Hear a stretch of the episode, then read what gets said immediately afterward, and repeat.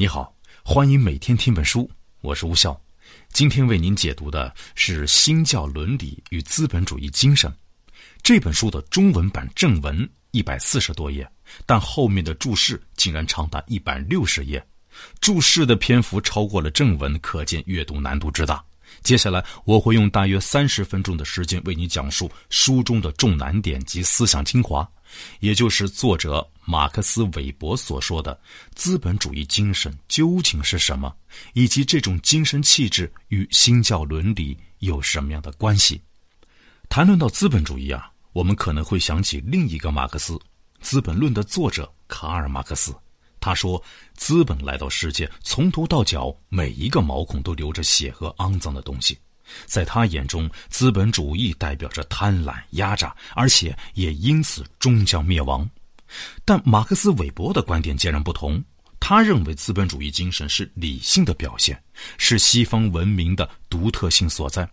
韦伯认为，如果西方文明会没落的话，那很可能是因为这种资本主义精神消失了。他将这种精神看成西方文明的支柱。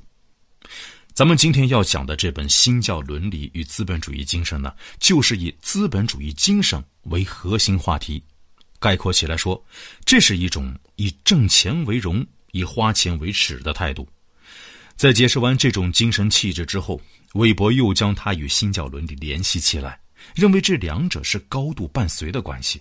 高度伴随指的是资本主义精神和新教伦理是经常出现在一块儿的，但并不一定。是因果关系。最后呢，作者详细分析了这种联系之下新教徒的工作观与财富观。这本研究资本主义的书在思想史上的地位非常重要，甚至可以和《资本论》相媲美。他还曾被一百位哈佛大学教授联名推荐过，多次入选世界名校的各类必读书目。无论你是想了解资本主义，还是想了解西方文明为何能领先世界的秘密，都绕不过这本《新教伦理与资本主义精神》。作者马克思韦伯呢，是德国思想家、社会学家，被称为对世界影响最大的三个德国人之一。另外两个德国人，一个是卡尔马克思，一个是尼采。还有一项统计表明啊。韦伯是二十世纪被引用次数最多的社会学者，可见他在学术界影响之大。韦伯是个跨界大牛啊，他的研究范围极广，除了社会学以外，他在哲学、政治学、经济学、法学、管理学、历史学乃至宗教与艺术等多个领域都有独特的贡献。韦伯的超高名气还在于他一直致力于研究西方文明的独特性。所以呢，不管是西方人为了了解自己的文化，还是东方人为了对比中西文明，都不会错过他的著作。而咱们今天所讲的新教伦理与资本主义精神呢，就是他在这个领域的集大成之作，也是他的成名作。很多中国人知道马克思韦伯，哎，就是因为这本书。那么今天我们就来详细了解下这本书。我们一共会从三个方面进行讨论。第一。什么是资本主义精神？第二，资本主义精神和新教伦理的关系。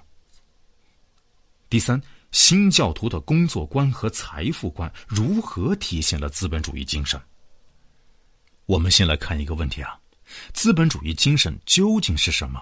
这个话题听起来好像高深莫测，但其实啊，概括起来就八个字：挣钱光荣，花钱可耻。首先，资本主义精神以挣钱为荣，把挣钱呢当成一种义务，为了挣钱而挣钱。在今天看来，挣钱似乎是理所当然的，养家糊口离不开钱，人际应酬离不开钱，想来场说走就走的旅行，荷包不同意也不行啊。但是在西方啊，甚至到了十八、十九世纪，还有相当一部分人认为挣钱是贪婪的表现，肮脏，没有尊严，对商人啊。充满鄙视，比如莎士比亚笔下的商人夏洛克，贪婪残忍，为了讨债而要割掉他人的一磅肉；巴尔扎克所写的《格朗台》也是吝啬成性，在临死前最关心的事情竟然是掐灭灯芯，因为怕浪费灯油嘛。在中国也有无奸不商的说法，阶层划分呢也是士农工商，把商人划到了最低一层。韦伯在书中列举了一个例子，很生动地说明了在十七世纪时，还有很多人对挣钱并不怎么感冒。说，在一个农场，工人一天割一亩地的麦子能获得一百块钱。农场主想啊，我如果把价钱抬高，割一亩地给两百块钱，工人的积极性就会提高，说不定啊，一天能割两亩地。但结果如何呢？大大出乎意料，工人们割了半亩就下班了，因为现在割半亩也能挣到一百块钱。这是怎么回事呢？韦伯说，人们啊，并非天生就希望多挣钱。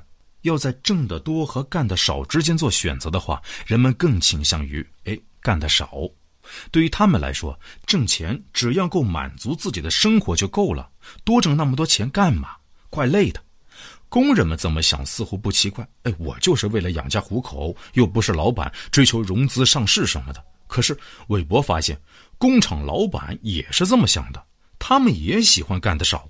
而且把挣来的钱都用来挥霍浪费，并不像今天大多数企业家会用来投资，他们也不追求挣更多的钱。看来呢，那时对多数人来说，挣钱只是一种手段，而非目的。挣来的钱是用来消费，没人想到用来投资，用钱来生钱。就像巴菲特说的“滚雪球”，当时啊，没人这么想。韦伯说这些。可不符合真正的资本主义精神，这是以前传统的保守的观点。真正的资本主义精神应该把挣钱看作是一种义务和责任，挣钱本身就是目的。为了具体说明这一点，韦伯列举了富兰克林的例子。富兰克林是18世纪美国的政治家、外交家、发明家，也是成功的商人，做过印刷、出版。韦伯认为，他真正把挣钱当成了责任和目的。证据就是富兰克林不仅从商，而且还写有大量劝解人们努力挣钱的文章。比如啊，富兰克林这样说过：“切记啊，金钱可以再生钱，如此生生不已。如果说糟蹋了一个五先令的硬币，实际上就是毁掉了它原本可以生出的金钱，甚至是许多英镑。”他还说。钱袋空空，烦恼多多。你看，富兰克林劝导人们要多多挣钱，越多越好。韦伯认为这体现的就是资本主义精神。不过需要注意的一点是，韦伯的资本主义精神啊，并不是不惜一切的挣钱，甚至不顾伦理道德。恰恰相反，韦伯尤其强调了挣钱的手段要合法合理。比如他刚才提到的富兰克林，富兰克林啊。不仅强调挣钱，还提出了很多挣钱的美德。首先，他说要勤勉劳动，因为时间就是金钱。如果你闲坐了半天，那就是浪费掉了这半天本来应该挣到的五先令。所以，富兰克林推崇勤劳，要靠天天不断的努力工作去挣钱。然后呢，他说要讲究信用，因为信守承诺可以赢得他人的信任。别人信任你，你就能获得更多的合作机会，也就可以挣到更多的钱。另外就是要节俭，因为钱可以生钱，你随便花掉一枚五先令硬币，实际上是花掉了由这五先令可能产生的好几英镑。所以要节约，不乱花钱，也不要随意把钱给弄丢了。总之，富兰克林细致的、不厌其烦的一一论述了挣钱的各种道德观。哎，勤劳、守信。节俭，好了，咱们前面提到的资本主义精神，把挣钱看成目的，同时啊，还要求讲究道德。最后，我们还要补充一点，那就是挣钱可以，但花钱得悠着点儿。资本主义精神不鼓励花钱，意思就是要克制花钱的欲望。放在今天呢，就是说，面对商家各种名目的促销，哎，不要冲动，不要做剁手党，买买买是不对的，这太不理性了。那该怎么办呢？把钱存起来进行投资，就像我们今天会买股票或者买基金，最起码也会存一部分钱到余额宝中。只有这样，才能让钱生钱，才能挣更多的钱呐。好了，以上是我们讨论的第一个问题：什么是资本主义精神？让我们来简单回顾一下。资本主义精神，简单来说呢，就是一种以挣钱为荣、以花钱为耻的态度。首先，他反对传统的以挣钱为耻的态度，积极怂恿大家多挣钱，要把挣钱看成一种义务和责任。然后，挣钱要合乎伦理道德，手段要合法。韦伯列举了富兰克林的例子。富兰克林始终强调挣钱，也强调了能够挣钱的几种道德品质：勤劳、守信、诚实、节俭等。最后，要克制花钱的欲望，别剁手，要积累起来。好了，关于资本主义精神特质的问题就此结束。现在进入第二个话题：资本主义精神和新教伦理有什么关系？关于这个问题，一直有一个误解，那就是很多人认为。资本主义精神和新教伦理之间存在因果关系，认为是新教伦理导致了资本主义精神的产生，不对。作者韦伯从来没有在两者之间建立一种因果关系，他用“高度伴随性”这个词替代了因果关系。所谓“高度伴随性”，就是这两个东西始终出现在一块儿，但并不一定是谁影响了谁。之所以有人认为两者之间有因果联系，是因为韦伯在书中明确提到，自16世纪起，新教徒聚集的地区与资本主义发展明显的地区有相当程度的重叠。新教主要是指16世纪宗教改革后啊，脱离罗马天主教的各个基督教派。他们与天主教的一个主要区别是，新教认可俗世劳动的意义，鼓励信徒从事经济活动。因此，新教徒一般也比天主教徒更加有钱，更愿意从事商业活动，比如以技术工人、资本家、其他工商行业为职业；而天主教徒宁愿收入微薄，也不愿意从事商业，他们宁愿选择一种更安逸、宁静的生活方式，比如历史学、语言学等。所以呢，总体而言，新教徒看起来与资本主义之间的关系也更明显。因此呢，就有人直接说新教徒的伦理观念导致了资本主义精神的出现，但是不对。韦伯只承认两者之间存在高度伴随的关系，因为就他的观察，他只能看到新教徒聚集区与资本主义发展区高度重合，这还不足以建立一种唯一的因果关系，因为资本主义的发展也有可能受到地域位置、历史等其他因素的影响。宗教伦理即使影响了资本主义的发展，也很有可能只是其中一个因素。所以呢，韦伯使用高度伴随性是为了学术严谨。社会科学与自然科学不同，你在研究物理或者化学的时候，都可以通过精确的数据计算或者实验来证明两个东西的因果关系，就像做数学证明题一样。你可以大胆地说，某两个化学元素经过反应生成了另一个元素，但在社科研究领域就很难这样做，因为社科领域某件具体事件的影响因素太多太复杂，而且你还没法用实验证明这种因果关系，也没法通过量化的研究证明具体的影响程度。资本主义精神和新教伦理就是这么一个关系，他们两个是出现在一块儿，但如果直接用因果关系来下结论。就显得过于武断了。韦伯只看到新教徒身上确实体现了资本主义精神，所以他就只说这两者高度伴随。韦伯还是挺滑头的，因为他很可能料到，如果在两者之间建立因果联系，必然受到各种专家教授的指责，所以话没说死，给自己啊留了一条后路。所以，我们与其纠结于新教伦理与资本主义精神之间的关系，还不如来看看资本主义精神在新教徒身上如何体现的。根据韦伯的论述，它主要体现新教徒的工作观和财富观上。这就是咱们今天要讨论的第三个问题：新教徒的工作观和财富观如何体现了资本主义精神？新教徒的工作观来自于一种叫做天职的教义。就是说，人履行在现实中的职责是上帝安排的。这里的现实职责就是劳动，或者理解成我们所说的工作。按照这种天职教义，人应该努力工作。这种观点非常重要，因为他第一次让劳动变得有意义起来，证明了劳动是上帝的要求。要知道，在此之前，劳动是被认为没有意义的，大家都鄙视劳动。比如古希腊人是鄙视劳动的，社会里的机械劳动是由奴隶完成的。那时候流行的观念是，工作会摧残人的心灵，让人远离理想，能不工作就不要工作。同时期的希伯来人也痛恨工作。根据圣经记载，人是有罪才被罚做工的。我们之前还举过一个例子。就是韦伯发现雇主即使给手下的工人涨了工资，也没能调动他们的积极性，他们反而选择干得更少。所以，劳动在此之前完全是受鄙视的，它最多只是一种谋生手段。但是，这种观点在宗教改革后发生了重大变化。宗教改革发生在十六世纪，新教站起来反对天主教对于宗教信仰的控制。天主教自诩为上帝的经纪人呢，认为信徒需要通过他们的中介才能与上帝沟通，而新教认为这种中介完全是多余的，每个人都可以和上帝直接沟通，你不用去参加天主教各种繁琐的仪式，你履行好上帝交给你的世俗义务就能够得救。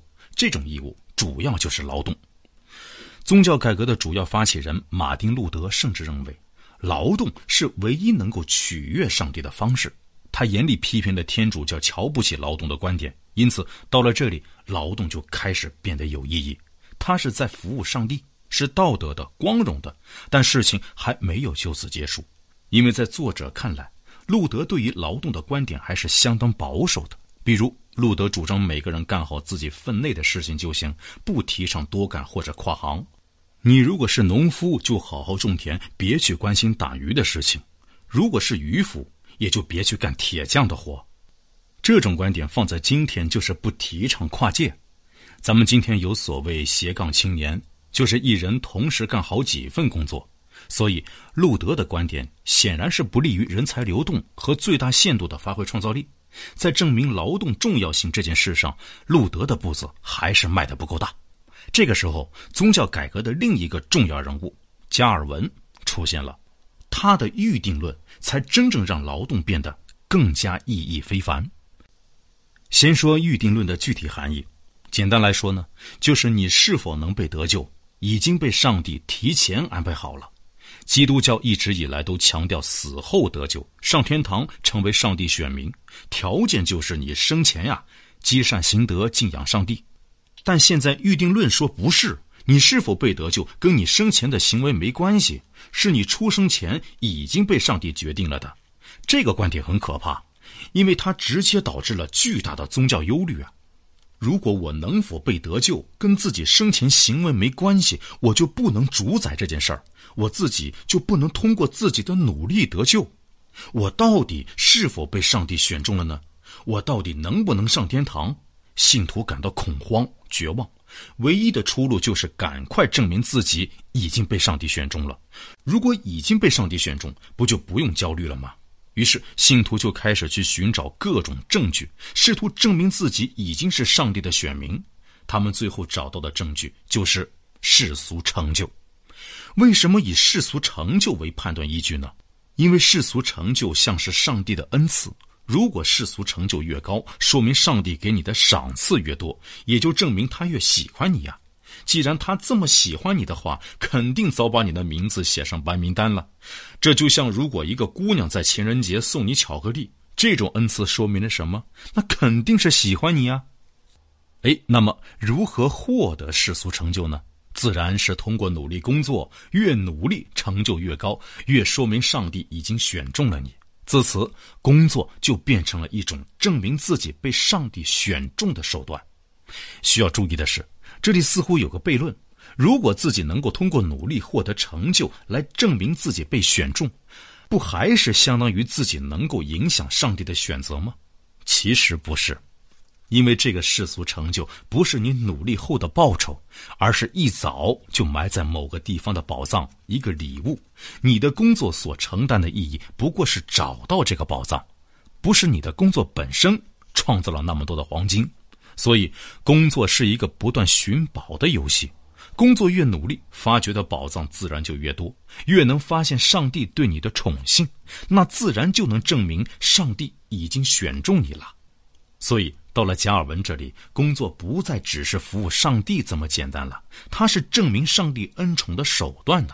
这比路德的观点激进了许多，简直就像给新教徒安装了一台发动机，让他们竭尽所能的去努力工作，工作自此变得意义非凡。以上就是加尔文关于工作的观点。好了，我们来简单回顾一下新教徒的工作观。最早，人们瞧不起劳动，认为这个事情肮脏下贱。但是宗教改革后，路德证明劳动是服务上帝的手段，让劳动在道德上变得崇高。这种观点让新教徒认识到了工作的重大意义。但路德并不鼓励大家多劳动，只要把上帝安排给你的活干完就行了，也不要想着去跨界。在这个时候，加尔文的预定论让信徒相信工作能够证明上帝的恩宠。工作努力获得的世俗成就就越高，越能说明上帝宠爱你，也就说明你已经被上帝选中了。这个观点简直是给新教徒安了一个发动机，鼓励他们竭尽所能的去努力工作。如今新教徒证明了工作的意义，但立马又出现了新问题：勤劳工作创造了大量财富，该如何花这些钱？如何对待这些财富呢？这就涉及到了新教徒的。财富观了，在今天看来，有钱不知道怎么花，该是一件多么甜蜜的烦恼啊！但是宗教改革前的西方啊，这却是一个很要命的问题，因为当时的宗教都主张禁欲，一统天下的天主教斥责教徒对财富的追求，认为那是亵渎上帝，是肮脏可耻的。但是在宗教改革后，一个新的观点证明了创造财富的正当性。提出这个新观点的人，咱们不陌生，就是上面提到的哎，加尔文。他的预定论证明了工作的重要性。现在他又要来证明创造财富的正当性。他引入了一个新的观点：财富是上帝的，我们创造财富不过是在帮上帝打理财产。就是说，财富实际上是上帝所有，人不过是上帝财富的一个托管者。我们人是上帝的管家。这个观点非常重要，因为它直接证明了追求财富的合法性。具体逻辑啊是这样的：财富的所有权是上帝的，但是上帝信任人的智慧和忠诚，因此把钱财交给人来管理。于是人具备了对上帝的责任。你要当好管家，好好帮他老人家打理他的财产，包括让这个财产升值什么的。你相当于一个基金经理的角色。因此，创造财富、对财富进行使用，完全就是在服务上帝。这样一来，人追求财富变得合法，而且还具有道德上的崇高感。当然了，既然钱是上帝的，你在具体花这个钱的时候就要有所注意。首先呢，你要像管家一样，只管赚不管花，因为财富是上帝的。所以，你可以创造财富，但不能拿来享受。你是一个管家的身份，你不能拿着主人的钱去挥霍浪费。所以，创造的财富应该积累下来，用来继续创造财富，要为上帝的财富增值。这点直接促进了资本的积累。然后，你要像天使一样纯洁，道德完美无瑕。追求财富的手段要合理，要不断谴责欺诈和贪婪，提倡诚实。守信。如果你在追求财富的同时使用了卑鄙的、不合法的手段，那不仅是对你自己的侮辱，更主要的是对上帝的侮辱。你代表上帝管理财富，应该像天使一样纯洁才对。最后，你要像慈善家一样，把上帝的钱用于为公众服务、奉献社会，以此荣耀上帝。理解了这一点，我们就能明白为什么很多西方的企业家热衷于慈善事业，比如比尔·盖茨。以上就是新教徒的财富观。理解了这点，我们就很容易理解为何在资本主义精神中，韦伯强调要把挣钱当成一种责任，但同时又要克制消费。我们来总结一下这种财富观啊。首先，追求财富是合法的，因为财富是上帝的。我们创造财富不过是在帮上帝打理家产。我们创造的财富越多，越能荣耀上帝。